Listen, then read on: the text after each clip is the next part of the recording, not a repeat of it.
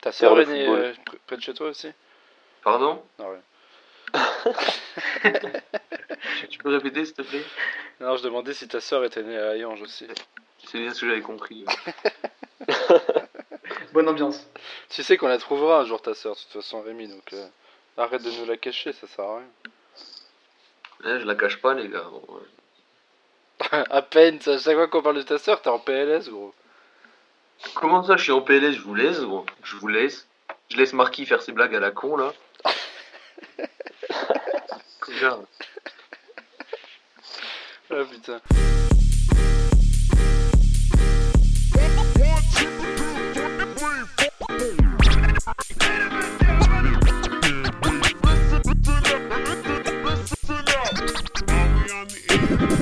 Okay, let's begin. Bonjour, bonsoir à tous, Begin. bienvenue dans ce 15ème épisode d'Engrenage, votre podcast préféré sur le FCMS. Aujourd'hui, je me retrouve avec euh, Quentin Ressouché. Comment ça va, Quentin?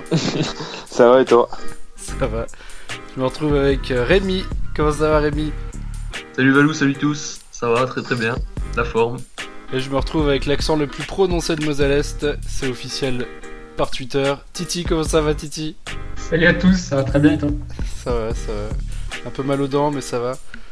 On a fait taire les rageux la semaine dernière, tout va bien. Donc aujourd'hui, on va parler de Metz Saint-Etienne. La rencontre qui a eu lieu dimanche dernier, donc au stade Saint-Symphorien. Puis on parlera principalement que de ça, vu qu'on aborde la trêve internationale et qu'on n'a pas grand chose d'autre à dire du coup sur le FCMS. On, on- on donnera 2-3 deux, trois, deux, trois infos qu'on a entendues par-ci par-là.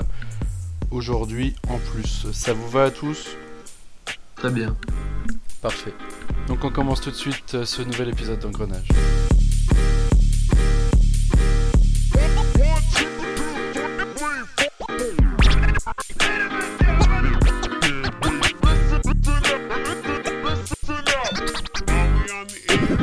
Okay, let's begin. Begin. Begin. begin. Donc euh, on va revenir sur le dernier match du FCMS, donc match nul 0 à 0 contre cette équipe de Saint-Etienne. C'était dimanche à 17h du côté de Saint-Symphorien.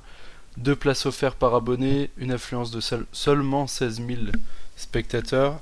On va commencer juste sur ça, déjà avant de parler du match. Qu'est-ce que vous en pensez de cette offre et au final du résultat de l'offre, euh, savoir seulement 16 000 personnes sur 26 000 Rémi? Bah déjà quand on voit la difficulté que les gens qui ont eu des places gratuites euh, à les donner à d'autres gens, ben on comprend peut-être un peu mieux. Il y avait eu plein de demandes sur Twitter et plein de gens qui ont retweeté des gens qui demandaient euh, qui voulait y aller. Personne ne répondait jamais, donc euh, faut croire que les matchs du FCMS n'intéressent personne. Quelqu'un d'autre euh, pour euh, réagir sur... Ben, moi je trouve que ça reste pas trop trop trop mal quand même. Pour euh, de premières raisons, euh, ben, le club est pas super bien en ce moment et euh, je pense que ça prouve encore qu'il y a quand même une base assez solide à Metz en tribune. Et euh, deuxième raison, mais après c'est très très personnel, mais pour moi le dimanche après-midi c'est vraiment pas c'est vraiment pas un horaire pour le foot quoi. Le dimanche t'as la famille, t'en as beaucoup aussi qui ont les activités sportives à côté. Pour moi, enfin je sais que beaucoup seront pas d'accord avec moi, mais pour moi le dimanche après-midi c'est pas plus un horaire foot que le vendredi soir en fait. Bah pour moi, le vendredi soir est même plus un horaire foot que le dimanche après-midi. hein. Bah franchement ouais, franchement pour moi ouais, mais bon après pour moi les deux sont merdiques mais Oui, les deux sont pour moi le, pour moi le foot c'est le samedi le samedi soir ou à la rigueur samedi en fin d'après-midi mais mais pas le dimanche après mais pas le pas le pas le pas le vendredi soir. Titi, Et donc ouais je comprends Ouais. je comprends que les gens ils préfèrent euh, faire autre chose de leur dimanche après-midi que d'aller voir un Metz Saint-Etienne avec une équipe qui vient de prendre euh, 150 buts en, en 3 matchs. Ouais, voilà. Non mais il y a ça aussi. La, la série de défaites a joué hein, considérablement. Titi, un petit commentaire euh, sur... Euh, bah, Déjà, je découvre euh, l'existence de cette offre parce que franchement, je n'ai pas trop entendu parler. Ah ouais, t'en as pas entendu parler? Euh, non, ça m'est pas resté en tête. Euh, sinon, mais globalement, je suis d'accord avec Quentin. Et le fait que la... qu'on soit toujours obligé d'offrir des places, de faire des offres pour remplir un peu le stade, ça, je sais pas, ça me. Après, si t'as même pas entendu parler de l'offre, c'est qu'au Ouais, final, bah, au final, final, le service com n'est peut-être pas si performant qu'on nous l'annonce. Ouais après ça ah bah ça, prouve, clair. ça prouve encore euh, toute euh, toute la qualité marketing du club. Ça, va, ça, ça va réjouir certains, ça, Quentin, d'entendre Ah bah le, le CM pour contester, pour contester les décisions de l'arbitre, il y va. Hein. Ah, il, Euh, il s'est calmé sur ce match. Et pourtant, Ah, il, pourtant, il y avait à dire. hein, Il y avait à dire. Il y avait à dire. Mais il s'est calmé. Donc, on va passer maintenant au match en lui-même. Donc, ce formidable 0-0 à 11 contre 10 pendant 60 minutes quasi- Non, un peu moins. Si, ouais, 60. 55 minutes pour être exact, vu qu'il s'est fait expulser à la 35, je crois, 36, 34, 36. 34, 36, ouais, vers là. Donc du coup, euh, 0-0 à 11 contre 10. Qu'est-ce que vous en tirez de ce match? On commence par toi, Titi Euh, bah, ça partait plutôt bien. Les 20 premières minutes, c'était les meilleures de notre saison, je trouve. Il y avait vraiment tout ce qu'il fallait. L'agressivité, tout ça, l'envie de bien faire. On a vraiment senti euh, qu'ils avaient entendu le message de la, de la Horda le, le 1er novembre, là, quand ils sont venus à l'entraînement. Et puis, petit à petit, euh, on a lâché la balle, Saint est revenu. Et ensuite, en deuxième mi-temps, on n'a pas trouvé la solution. Et c'est ça qui me dérange surtout, c'est euh, on est à 11 contre 10 à domicile, mais on, on- même là, on marque pas quoi. Quelqu'un Donc, euh, quelqu'un pour rebondir Rémi peut-être? Bah écoute, euh, déjà pour euh, ce qui est de la partie à 11 contre 10, euh, faut d'abord souligner que Saint-Etienne a très bien défendu. Euh, ils ont vraiment été très costauds derrière, à l'image de Perrin hein, qui a fait un, un super match, mais même tout le monde était concerné euh, par le travail derrière. Ils ne sont pas beaucoup montés, hein, leur bloc était assez bas à Saint-Etienne, ils ont vraiment fait le taf derrière. Euh, et après, il y a plusieurs raisons qui expliquent euh, qu'on n'a pas réussi à, faire la, diff. C'est que déjà, on arrivait à faire circuler le ballon parce qu'il pressait pas en face. On avait les relances faciles, on jouait un peu au sol. Mais on a très mal utilisé la supériorité numérique en attaque. Il n'y avait pas assez de mouvement, je pense, devant. Même si les latéraux montaient, il y, avait des, petits problèmes pour créer des décalages et surtout euh, une très très grosse imprécision technique, euh, notamment les attaquants Erding et Diallo qui ont perdu beaucoup beaucoup beaucoup de ballons en pivot. Euh, on avait beaucoup de mal à contrôler la balle devant. Et surtout, encore une fois, comme dans les derniers matchs, on a l'impression qu'il y a extrêmement peu de travail collectif qui est fait et travaillé à l'entraînement, puisqu'il n'y a pas de combinaison claire et réelle qu'on voit en match. Là, je sais pas si. Je pense que le, le fait qu'on jouait, qu'on ait joué la majeure partie du match en 4-4-2 a pas forcément aidé non plus. Ça manquait euh, un peu de liant dans l'axe entre le milieu et l'attaque. Et euh, voilà, on, manque, je pense aussi d'un joueur comme ça, comme Jouffre, mais qui est trop souvent blessé, un joueur créatif et propre techniquement qui puisse euh, faire les liens et surtout bah, créer le jeu, trouver des solutions par lui-même. Voilà. Donc bon, après, Sainté a vraiment bien défendu et faut, faut leur rendre ça. Quentin? Ouais, Rémi a déjà, a déjà quasiment tout dit. Euh, après, c'est juste, encore une fois, euh, pas, je vais pas taper sur Inchberger, mais il, il a encore utilisé la même formule, c'est-à-dire qu'il est passé en, en 4-4-2 selon lui pour rajouter du poids devant. Mais ça veut dire quoi, rajouter du poids devant, en fait? C'est. Je suis un peu euh, gêné par toujours. Il utilise toujours la même formule, un peu, un peu cliché. Et comme le dit Rémi, hier, on a deux attaquants physiques. Mais euh, il y a eu beaucoup, il y a beaucoup de progrès sur le match contre Saint-Etienne, mais il y a toujours le même défaut qui est que dans les 25-30 derniers mètres, quand il faut faire l'avant-dernier geste, ben, c'est une catastrophe. Et hier, ben, clairement, euh, hier contre Saint-Etienne, il se prive, euh, il se prive clairement d'une arme technique. Au... Il se prive clairement d'une arme, d'une arme technique pour euh, Du au, style au Doucouré, privilège quoi. du physique, quoi. Au privilège du physique. Du style chèque de Couré, quoi, par exemple. Oui, par exemple, ouais. Il faut dire que Jouffre était blessé, quoi. Il revient à peine de blessure, faut, faut le ménager. quoi. Mais, mais voilà, bon, on n'est pas, on n'est pas, pas chanceux non plus. Euh, Jouffre qui revient de blessure, Mollet qui est blessé aussi. C'est un joueur qui aurait pu faire beaucoup de bien. Euh, Après, on a, Voilà, quand même, bon. on a quand même Vincent Thiel, je veux dire, on l'a on l'a fait signer dans le groupe pro. Si c'est pour lui, le faire jouer avec la CFA2, autant le laisser avec la U19, hein, honnêtement. je sais pas ce que Non, ça donne. après- Bon, je peux pas dire. Je pense Après Vincent Hill, franchement, tu peux pas le faire jouer sur un match comme ça où t'as Saint-Etienne, ils sont tous derrière, ils ont des gros gabarits. Ça sert à rien. mais attends, quoi. mais tu crois Enfin, tu crois qu'il joue comment quand quand il y a un Luxembourg-Biélorussie Les gabarits, c'est les mêmes en face. hein. Honnêtement, enfin, le mec est capable de jouer des Luxembourg-Biélorussie. En plus, le Luxembourg a quand même des résultats ces derniers temps plutôt encourageants. Enfin, je sais pas si vous suivez un peu euh, les résultats du Grand-Duché. Ouais. Moi, moi, oui, étant donné que c'est mon pays d'origine. Mais. non, mais.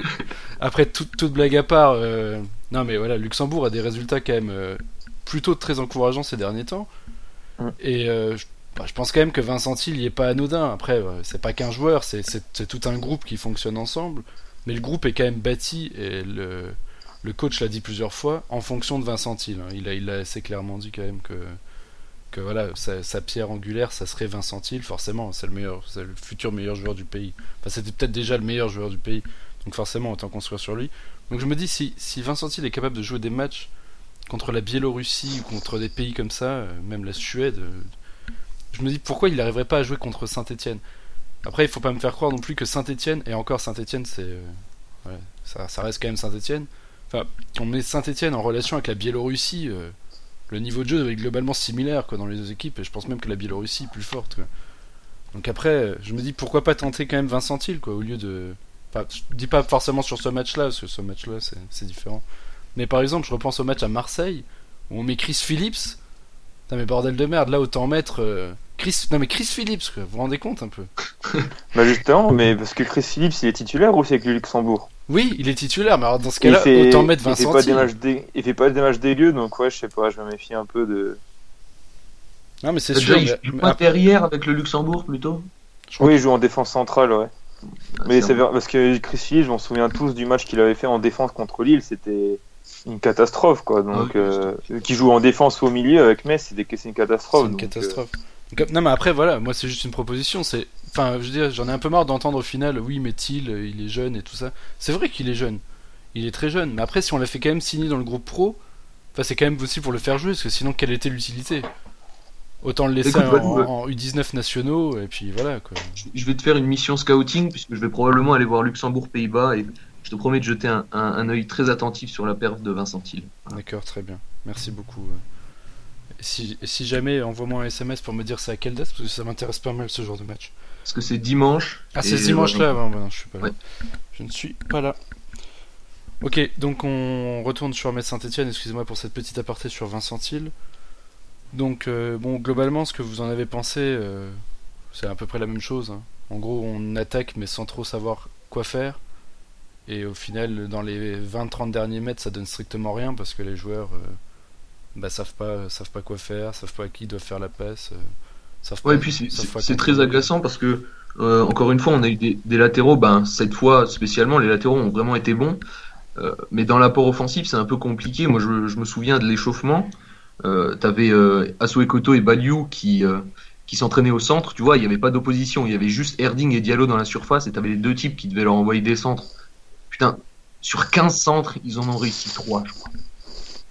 C'est- incroyable. Baliou, il il est bon techniquement, vraiment, faut, faut le dire, les deux sont bons techniquement. Mais je sais pas pourquoi, comme ici, il se décomposait au moment de centrer, il en, il en rate un nombre incroyable. C'est assez frustrant. Après, c'est toujours 3 de plus de réussi que, que Rivière sur l'ensemble de sa carrière. hein. Ouais, ouais. ouais. Même si, c'est- même si c'est que 3 centres. Et Ah. tu vois, ça te fait regretter des mecs comme Métanir qui, qui déboulent sur les côtés. Bon, c'est- sûr que niveau, niveau centre, c'est pas, c'est pas ça. Métanir, s'il avait appris à centrer, ce serait un très bon latéral droit. Mais euh, moi, ça me fait regretter un peu ça. Je sais pas, le type est parti à courtrer, ça, ça m'énerve. Après, là, sur ce match-là contre Saint-Etienne, on peut, comme tu dis, on peut difficilement en vouloir quand même aux latéraux.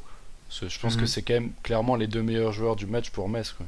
Enfin, très très bien défendu. Ouais. honnêtement, même Baliou, pour, pour le coup, euh, s'il nous fait des matchs comme ça à chaque fois, euh, moi je suis d'accord pour mettre Baliou à chaque fois, euh, 100 fois plutôt que Rivieres. Quoi. Et je pense que tout le monde est d'accord ici.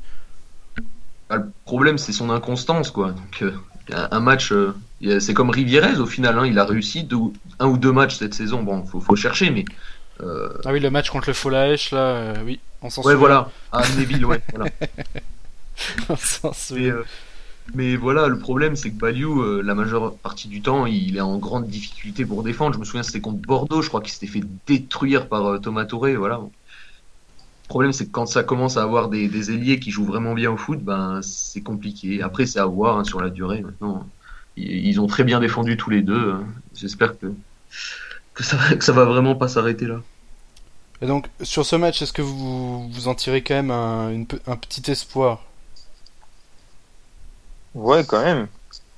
Parce que je pense que déjà, ça met, ça met fin. euh, C'était quoi C'était 4 ou 5 matchs, 5 défaites d'affilée, je sais plus. 4. Euh, 4. Déjà, bah, t'as toujours, euh, ça, ça met fin euh, à cette série. Je crois que tu as plusieurs joueurs qui en ont parlé, Coat surtout, qui, qui parlaient de ça. Peut-être que pour le, le moral, c'était important de, de stopper ça. Puis après, bah, mine de rien, il y a quand même eu des, des petits progrès dans le jeu. Quoi. Déjà, défensivement, je pense que ça faisait au moins 3 mois qu'on n'avait plus été aussi peu inquiété. Après, défensivement, il faut aussi dire que Saint-Etienne a très très peu attaqué. Honnêtement, la- les seules accélérations qu'ils ont fait, c'était avec Tannen, qui est donc sorti à la 35e, Ouais, oui, oui, bien Donc sûr. après, euh, enfin honnêtement, c'était On est quand même un paquet quand il est euh, rentré aussi, mais euh, bon après c'est C'était. Ils étaient à 10, ils ont beaucoup usé de, ils ont, enfin, ils étaient, ils ont beaucoup usé de contre. On sait que vu, vu les derniers matchs, vu la charnière centrale qu'on a et le milieu qui avait tendance à être éliminé facilement, euh, les équipes de contre, ça pouvait, ils, pouvaient- ils auraient pu nous inquiéter. Ils nous ont inquiété deux trois fois aussi d'a- d'ailleurs. Oui, pense, hein. parce qu'ils ils ont, ça a été plutôt- parce qu'ils ont quand même failli marquer un moment hein, sur corner, il me semble, ou coup, Ouais. ou coup franc, je sais plus. Sur coup de pied. Ouais, corner, c'est Baliou qui dégage sur la Ouais, ligne. avec Baliou qui l'enlève euh, sur la ligne, en effet, hein, comme. Donc euh, après, euh, Et puis ça, ça a été plutôt bien maîtrisé dans l'ensemble. Et puis t'as, dans les, les transmissions, c'était plus fluide. Dans, dans l'ensemble, tout ce qui est ressorti de ballon, c'était plus fluide. Après, ben, il reste toujours ce problème des, des 25 derniers mètres, quoi, où c'est soit on loupe la passe, alors on sait pas quoi faire. Bon, il faudra, faudra réfléchir à ça. Je pense pas que le 4-4-2 ce soit quelque chose ou dans un dispositif dans lequel on va pouvoir jouer toute la saison. Là, c'était bien un match pour vraiment euh, mettre un stop par rapport aux défaites, repartir sur quelque chose de nouveau, mais à terme, euh, je pense pas que ce soit que ce soit viable. après on Surtout va. que Erding et Diallo pour moi c'est mais c'est mais pas du tout complémentaire donc euh, Après, on va juste, juste revenir un peu sur, sur le 4-4-2 en lui-même, justement. Parce que j'ai lu sur Twitter après le match que Inchberger avait dit en, en conférence de presse d'après-match que en gros le 4-4-2 n'avait pas été travaillé la semaine à l'entraînement, qu'il voulait euh, surprendre les joueurs et qu'il savait quoi faire en gros. Ouais, alors qu'est-ce que vous bah. pensez de ça Parce que Bah, moi, ça change rien depuis Ouais. le début de la saison. Moi, je trouve- façon, moi, les je trouve ça savent très, pas euh, quoi faire. Donc, euh, je trouve ça très aberrant. exactement. c'est ce que j'allais c'est ce que j'allais dire de toute façon euh, même les trucs qui travaillent on a l'impression que c'est pas travaillé vu que les joueurs euh, oui, ont l'air perdus donc euh, qui continuent à pas travailler c'est vrai que tu as l'impression que tu n'as aucune mise en place collective qui est faite à l'entraînement, euh, que ce soit pour préparer euh, un match en particulier ou, ou simplement des. Tu as l'impression que tu aucun jeu avec ballon qui est travaillé à Mais. C'est Par- parfois je me dis que t'as des joueurs genre Asue Koto Koad ou Jouffre. Parfois je, je suis quasiment persuadé que ça les démange de, de, de, de dire au Nigeria vas-y ferme ta gueule laisse-moi faire laisse-nous faire la compo laisse-nous faire la stratégie et toi euh, fais les confs de presse on gère le on gère le truc quoi. Je suis sûr que quand, quand ils entendent Isberger parler de tactique et l'entraînement préparer le match mais en eux-mêmes ils doivent être en PLS quoi. Asue Koto qui a qui a joué en première ligue euh, dont on parle de Jouffre qui a été coaché par Gourcuff quand même mais ils doivent être en PLS ils doivent ils doivent se dire oh, putain mais pourquoi j'ai signé ici? Je suis d'accord avec toi, mais surtout quand on entend. C'était pas, des- dans le- c'était pas dans le contrat, tu vois. Surtout quand on entend des déclats comme ça, euh, on n'a pas travaillé ça à l'entraînement de la semaine, mais on l'a testé quand même. Ça, Ah me, ouais. fait- ça me fait un peu penser à Laurent Blanc contre, Surtout euh, que contre Manchester City qui claque un 3-5-2 euh, Ah. Sans Ouais, prévenir personne. Oh tiens, on a fait un 3-5-2. Vous l'avez travaillé? Non, on verra bien. Bon bah voilà, Ouais, ouais. on a bien vu ce que ça donnait. hein. Surtout que début de saison, enfin, quoi des jours, il signe quand même parce qu'on était censé mettre en place un, un plan de Un jeu euh, basé sur la possession, tu vois, alors sans que ce soit le Barça, bien évidemment. Et puis au final, ben, on retombe dans nos, dans nos bons vieux travers d'équipe euh, qui tend bien les fesses comme il faut derrière, et puis en attendant qu'il y ait un miracle, un miracle divin qui apparaisse. Titi, peut-être pour euh, conclure sur ce match? Ouais, bah sur le 4-4-2, euh, ouais, euh, j'espère que c'est vraiment très temporaire. Après le 4 Et, euh, 4-4-2 en lui-même, enfin c'est pas. Enfin le problème c'est que j'ai l'impression que peu importe comment on jouera, ce sera toujours le même résultat vu qu'il n'y a pas de travail de fait derrière. Quoi. Bah oui, voilà, c'est le On, problème. on pourrait jouer en, je sais pas, 5 5 mais après, le- 5-3-2, ça serait la même Je chose. suis pas Le d'accord. problème, le problème, c'est pas le 4-4-2 en fait, c'est les joueurs que, c'est les joueurs que tu mets. Oui, voilà. Surtout, surtout devant, enfin tu mets, je le répète, Merding et Diallo, tu peux pas les associer devant. Bon après le problème c'est qu'on n'a pas de vrai attaquant, on a vu que Nguet devant, euh, il a joué attaquant à Valenciennes, mais en vrai ça doit faire un an et demi qu'il a plus joué attaquant, il était perdu. C'est pas, c'est un système dans lequel on n'a pas les joueurs pour jouer en fait. Voilà, non, mais je suis, je suis tout à fait d'accord, d'autant plus que je pense sincèrement qu'on a vraiment besoin d'un joueur entre le milieu et l'attaque pour faire le Ouais. lien. On avait vu avec Jouffre, euh, contre- même contre Nice, euh, offensivement, on a été plutôt correct, mais on avait besoin de Jouffre pour prendre le ballon dans l'axe du milieu de terrain et faire des décalages. On est obligé, Ouais. parce que là, avec Diallo et Erding devant, c'est impossible d'amener le ballon devant dans l'axe. C'est, c'est, c'est, c'est beaucoup trop compliqué. Et deuxième chose qui a rien à voir avec le 4-4-2, mais euh, il fallait le dire quand même, euh, on a eu peu d'occasions dans ce match, mais le peu d'occasions qu'on a, il faut vraiment s'appliquer et les mettre. Quoi. Parce que on n'aura vraiment pas beaucoup d'occasions sur les prochains matchs, et le restant de la saison, il va vraiment falloir s'appliquer là-dessus. Euh, je pense à Erding. Ouais, sur le Voilà. centre en retrait, là, devant la, Sur le centre en Ouais, retrait, devant ouais. la il West. doit la cadrer, c'est pas possible. Il doit la cadrer. Après, justement, euh, juste pour revenir sur cette action-là en particulier, c'est là qu'on voit clairement le manque de travail aussi de l'équipe. Parce que quand on regarde euh, le ralenti de cette attaque, Diallo et Erding font exactement tous les deux le même appel. Ils vont au même endroit, bon, euh, à, à, à deux mètres d'intervalle, quoi. Mais ils vont, Oui, au même, oui. ils vont au même endroit. Alors que je suis sûr que s'il y en a un qui reste, euh, enfin qui fait euh, un appel dans l'autre sens, quoi, ça peut, ça peut marcher. Ça, bon, c'est- de toute façon, la défense était déstabilisée. Après, c'est un coup de, coup de malchance qui tire à côté, Erding, c'est pas de bol. Mais bah, rien que ça, on voit. et à chaque fois, en fait, ils faisaient tout le temps les mêmes appels. Donc ça, ça se voit clairement que rien n'a été travaillé et que Inchberger leur a dit Ouais, bah mettez-vous. euh, vous êtes tous les deux en attaque, euh, vous essayez de vous faire des passes et puis. euh, donc ça donnait rien, quoi. Voilà. C'est tout ce que j'avais à dire sur ce match. Je m'en vais. je m'en vais. Donc euh, bon, je pense qu'on a conclu là-dessus. On va juste faire euh, les tops et les flops comme d'habitude, Quentin. Waouh, euh, les tops Asue Koto, Asue Koto, Balyu, et puis euh, je vais mettre le jeune aussi, que j'ai trouvé pas mal du tout pour son, pour son retour en tant que titulaire. Et euh, moi, je vois bien le voir titulaire euh, quand il sera vraiment à 100%. Et les flops, euh, Diallo. Après, ouais, Diallo, c'est même pas de sa faute. Quoi. On le fout là en Ligue 1, il a pas trop de qualité technique, il fait ce qu'il a. Mais ouais, surtout qu'au final, il a, il a eu pas mal, pas mal d'occasions, non. Mais Non, mais c'est pas lui qui va créer quelque chose, quoi. c'est bah pas voilà, lui qui va ça. t'apporter ça. Euh, Après, oui, on l'a vu euh, contre, qui contre Nice. Mec, premier ballon dans la surface, dans le bon tempo, il la met. Mais après, c'est pas lui qui va t'inventer un truc, c'est pas lui qui va tirer vers l'équipe vers le haut, quoi. Ça va plutôt être la conséquence, plus que la cause, on va dire. Bah, c'est ça. Et le problème, c'est que si la passe, euh, la- si le dernier geste, comme on dit, est défectueux, enfin l'avant-dernier geste, du coup, Ouais, si, si, si la passe ne vient pas y pas, c'est avoir, pas Diallo qui va. il peut pas y avoir Diallo chose, en dessous quoi, qui peut venir récupérer le ballon. Ouais. Euh, ouais. Deuxième flop, Erding. Et je vois pas trop de troisième flop. Rémi? Euh, pff, si, troisième flop, la rentrée de Sar. Ouais, ok. Rémi? Euh, bon, pour moi, les tops, euh, je vais mettre tous les joueurs de couloir. Euh, Balou et Asuo Ekoto parce qu'ils ont très bien défendu. Asuo Ekoto, il était vraiment impressionnant dans l'anticipation. Euh, il voyait tout avant. Euh, beaucoup de tacles où il a récupéré des ballons, euh, c'était assez impressionnant. Et puis, euh, dans la construction, ils ont vraiment bien participé. Ils ont peu perdu de ballons. Le jeune et Engate parce qu'ils ont vraiment fait beaucoup d'efforts sur leur côté.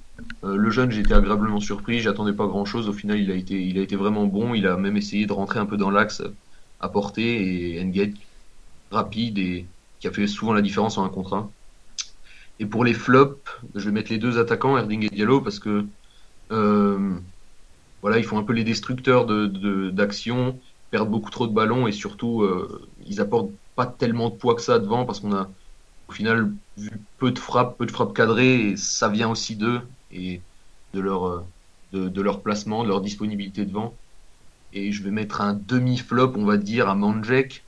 Euh, il y peut pas grand-chose, mais euh, c'était pas un match où il était censé briller. On était à Saint-Etienne était à 10, euh, donc il n'a pas eu un travail défensif énorme. Je me souviens pas de, de beaucoup de ses interventions défensives et dans la construction, ça n'a pas été ça, euh, étant donné que c'était majoritairement Coad qui s'occupait de la première relance. Euh, donc voilà, je dirais Manjek, mais ni plus ni moins. Thibaut pour tes... Ouais, globalement, tout est dit, mais euh, ouais, et Balu en top. Et euh, flop, euh, ouais, les deux de devant, pareil, Erding et Diallo. Et puis j'aurais dit aussi euh, Coad, parce que j'ai l'impression qu'il fera jamais un match sans prendre un jaune. Bon, là, c'était Après, après, oui, là c'était compliqué quand même. hein. Là, Ouais, pour pas en prendre de jaune sur un match comme ça, euh, c'était compliqué vu l'arbitrage. hein. C'était terrible, j'ai cru qu'il allait se faire casser la cheville par Ouais, le j'ai- cru aussi ouais, quand, il, quand il court vers vers lui, mais il y a bah aussi quand il court un moment vers un Stéphanois, je sais plus quel. Je me dis mais il est complètement taré ce mec. Il arrive en, en criant sur le Stéphanois, je me dis mais putain moi je suis joueur, je lui en mets une directe. Quoi. Mais bon, après je suis c'est peut-être pour ça que je suis pas joueur aussi quoi. Après voilà le, le destin, le, le destin en a voulu ainsi. Donc moi non, pour- franch- non, franchement, même moi qui suis qui suis arbitre, parfois je me dis, euh, je me demande comment lui Varela fait pour prendre du plaisir dans dans ce qu'il fait en fait. Dans, il est tout le temps dans le tout répressif. Mais c'est parce que justement, Euh, je, je pense que c'est un mais- mec, je pense que c'est un mec qui aime ça. qui aime, Ouais, euh, qui aime se sentir ça, ouais, je détesté. trouve ça quoi. chaud en fait.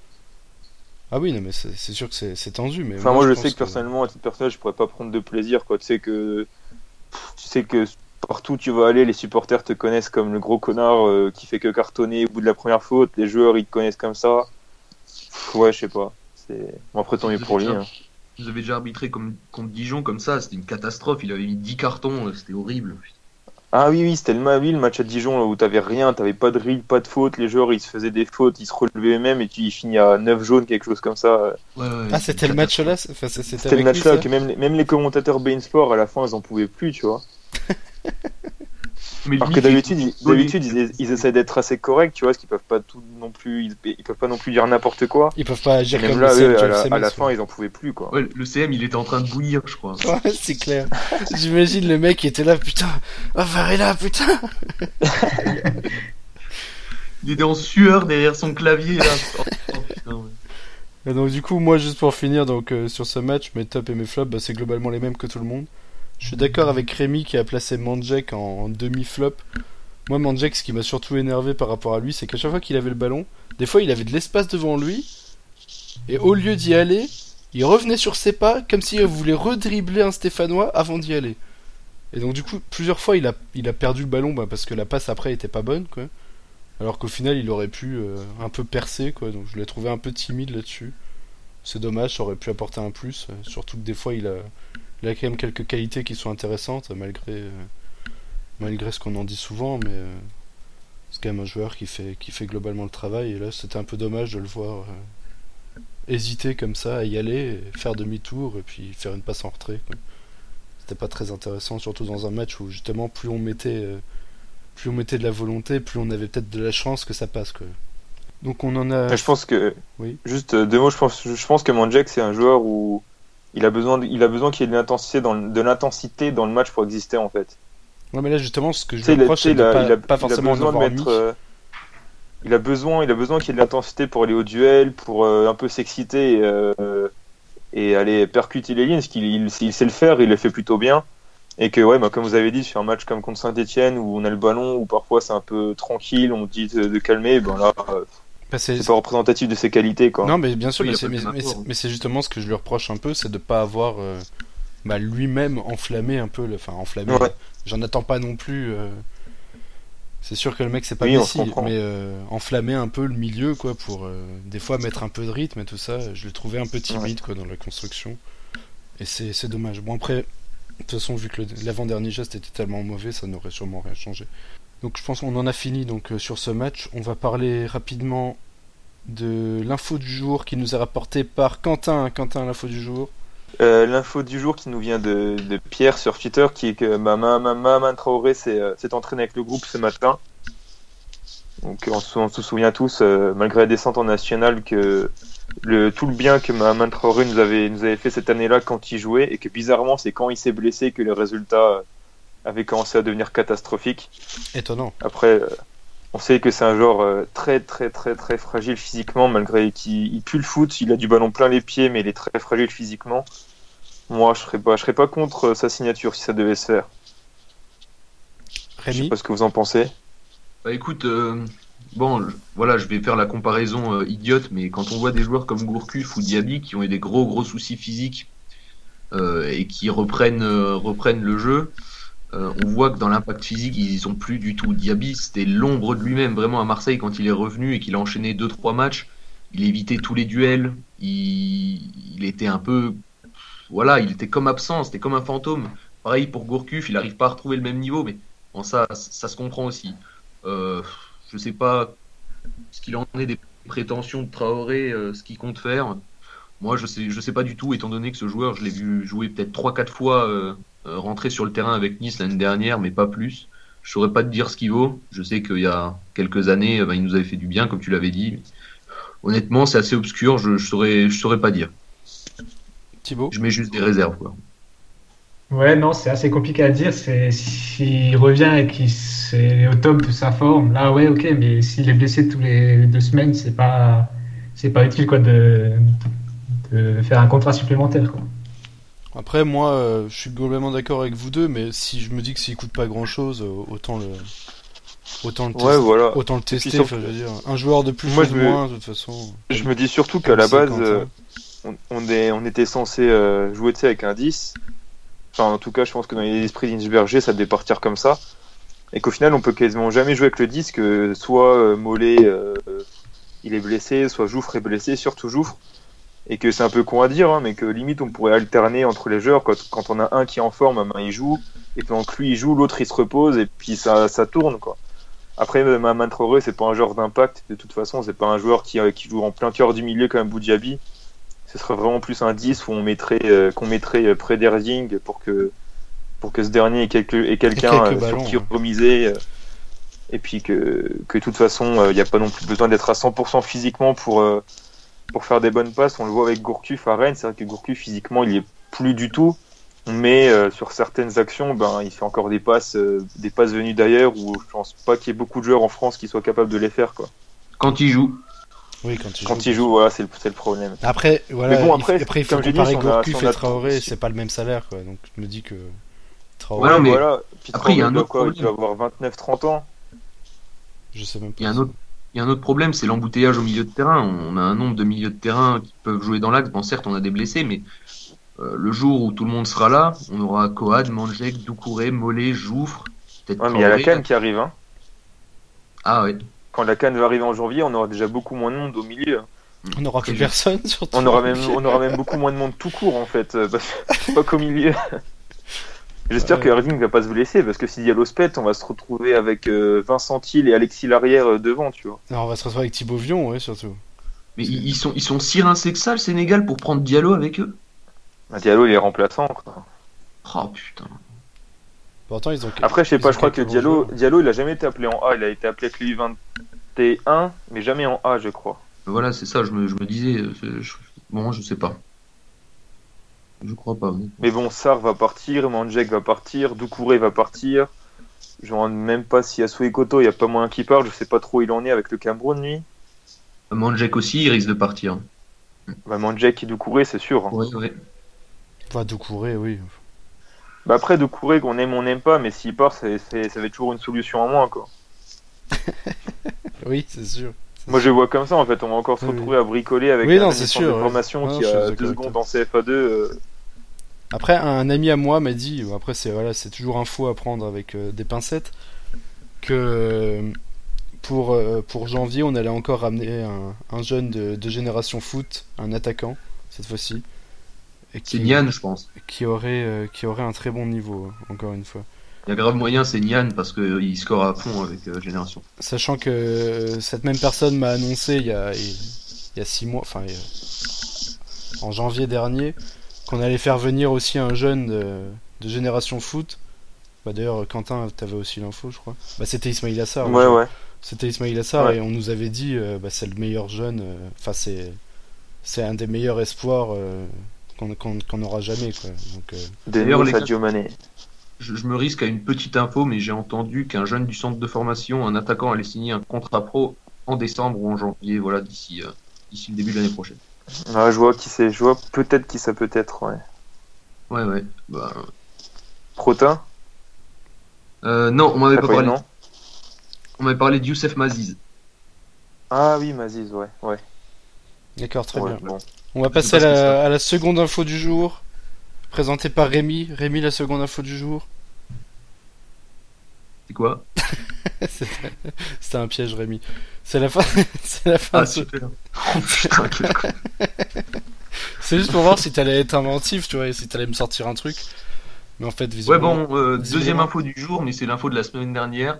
Euh, on est très fiers de vous dire qu'on a, on a mis une grosse pilule, une grosse, grosse pilule à la team Aperol. Voilà. Voilà, tout à fait. Tout à fait. Et donc, on va conclure euh, ce podcast sur ces belles paroles de Rémi. Donc, je vous remercie à tous d'avoir été présents aujourd'hui, alors que Donald Trump vient d'être élu. Je sais que c'est assez difficile, parce que les, médias avaient tous euh, pronostiqué Hillary Clinton, donc je sais que c'est pas évident pour vous de nous écouter. Euh, Alors qu'un monstre comme ça a été élu, même moi c'est un peu dur dans la voix, j'ai beaucoup d'émotions. Mais euh, merci en tout cas d'avoir été là. Merci à toi Quentin qui, a, fait ton qui Varela d'ailleurs ce week-end, hein, Quentin. Ouais, c'est vrai. Merci, vrai. merci à toi d'avoir été présent. Merci à toi Rémi. Tu remercieras également... euh, Non, Rémi, Rémi seulement. Ferme-la. Putain, ferme. merci, merci Rémi d'avoir été là. Euh, dis pas de rien, enculé. Hein. Tu ne seras plus invité sur les prochains podcasts. Merci Arthur. Euh, merci. Putain, merci. Arthur. Merci. Ouh, alors ça, ça, va, ça, ça va pas passer. Hein. On Attention. embrasse Arthur. On embrasse Arthur. Merci Valou. Et donc merci à Thibaut, le plus bel accent de, de d'avoir été présent. Je vous rappelle toujours à gagner un cours de- d'allemand avec Thibaut. Donc il vous suffit de RT le prochain podcast pour gagner euh, ce magnifique cours d'allemand avec Thibaut. Ouais, Thibaut est parti. Ouais, Non, non, je suis là, non Je te dis au revoir, tu réponds pas. Il n'y a pas la fibre à Moselle. donc. Ah, y a pas la fibre, je crois. Ah, mais je suis sur Metz, là. Ah bah y a pas la fibre ou t'es, alors c'est tout. Bon bah Thibaut à la prochaine fois en tout cas. À la prochaine. Et donc euh, on vous souhaite à tous euh, une bonne semaine de trêve internationale. Voilà, au moins pas de défaite du FCMS pendant une dizaine de jours, c'est toujours ça de prix. Sachant qu'après il y a quand même des grosses échéances qui arrivent, hein, étant donné qu'on joue, euh, on joue Toulouse, Lorient. Toulouse. Ouais bon Lorient ça va. On joue Toulouse, mais après voilà, après c'est les matchs très importants à ne pas perdre, à savoir Lori- Lorient et Nancy. Reposez-vous bien dans cette semaine de trêve internationale. Je vous dis à tous euh, une bonne semaine et à la prochaine. Salut. Salut, salut, sauf à la team apéro. Là, je vais aller m'entraîner. Je vais boire du jus de Léo avant l'entraînement. Putain, météo de merde en plus, ça va être chaud là. Ouais, c'est chiant. Il fait froid, il pleut. On n'a pas le choix, on y va quand Ah oui, putain, no pain, no gain. Hein. Pas de, pas de pain, pas de gain. Mais ouais, là, je suis pas trop chaud à avoir des, des gains là. Quand je vois le temps, euh, je pense que si j'ai si pas de gains aujourd'hui, c'est pas trop trop grave. Oh la flemme. Bon allez messieurs, bonne soirée.